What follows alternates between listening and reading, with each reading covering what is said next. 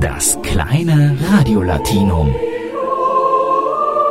Herzlich willkommen zur vierten Folge Radiolatein im Wintersemester 1718. Radiolatein ist ja das Magazin für angewandte Lebensfreude. Und da passt es auch ganz hervorragend, dass ich am Wochenende im Kabarett war, und zwar bei Frederik Hormuth. Der hat einfach rausgekotzt, was ihn stört. Das war streckenweise Zynismus pur, ohne Ironie, das war auch keine Satire mehr. Toll, sagte ich zur Gattin in der Pause, warum ich denn da nicht auf der Bühne stünde. Ich, so sie darauf, ich sei dafür zu sarkastisch. Hm, klären wir das heute mal, bevor ich umschule. Was ist ein Sarg? Das ist ein deutsches Wort, das sich unsere Ahnen zusammengekürzt haben aus griechisch Sarkophag. Und ein Sarkophag ist richtig ein Fleischfresser. Phag ist Essen und Sarg ist Fleisch. Die Sarkophage heißen so, weil sich Leichen in bestimmten Kalksteintruhen schneller zersetzen. Das Sarg Fleisch ist, verbirgt sich auch hinter Sarkasmus. Das Verb sarkizein muss so viel geheißen haben wie zerfleischen. Und da sind wir beim Zynismus. Die Kyniker sind eine griechische Philosophenschule,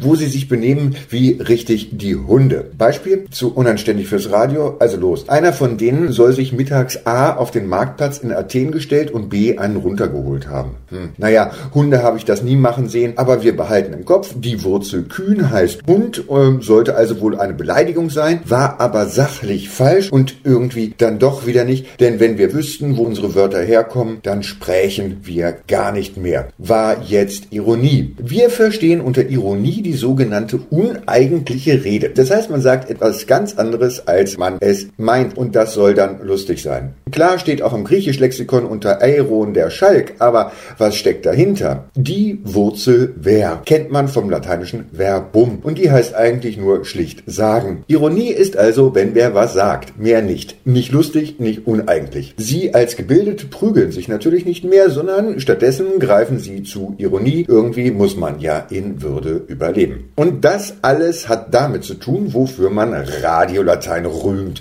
mit Satire. Was ist das? Lateinisch ist sie Satura. Und das hat leider wohl nichts zu tun mit dem Satyrspiel, also mit dem Satyr. Und das ist der lustige kleine Mann, der dauerbreit den Damen nachsteigt. Nein, die Satura kommt wohl von satt und das kennt man von Satisfaktion, Genugtuung. Die Satura ist bloß ein Eigenschaftswort und ergänzen muss man sich wohl langs die Schüssel. Und dann kann man sich einen Teller vorstellen, wie er zum Erntedank auf den Altar gestellt wird. Da ist alles Mögliche drauf, was man eben so geerntet hat. Machen wir uns nichts vor, die Satire ist ein Kessel buntes, mehr nicht. Und literarisch heißt das, es gibt alles Mögliche und man muss nicht darüber lachen müssen. Deswegen darf Satire alles. Schöne Woche! Das kleine Radiolatinum.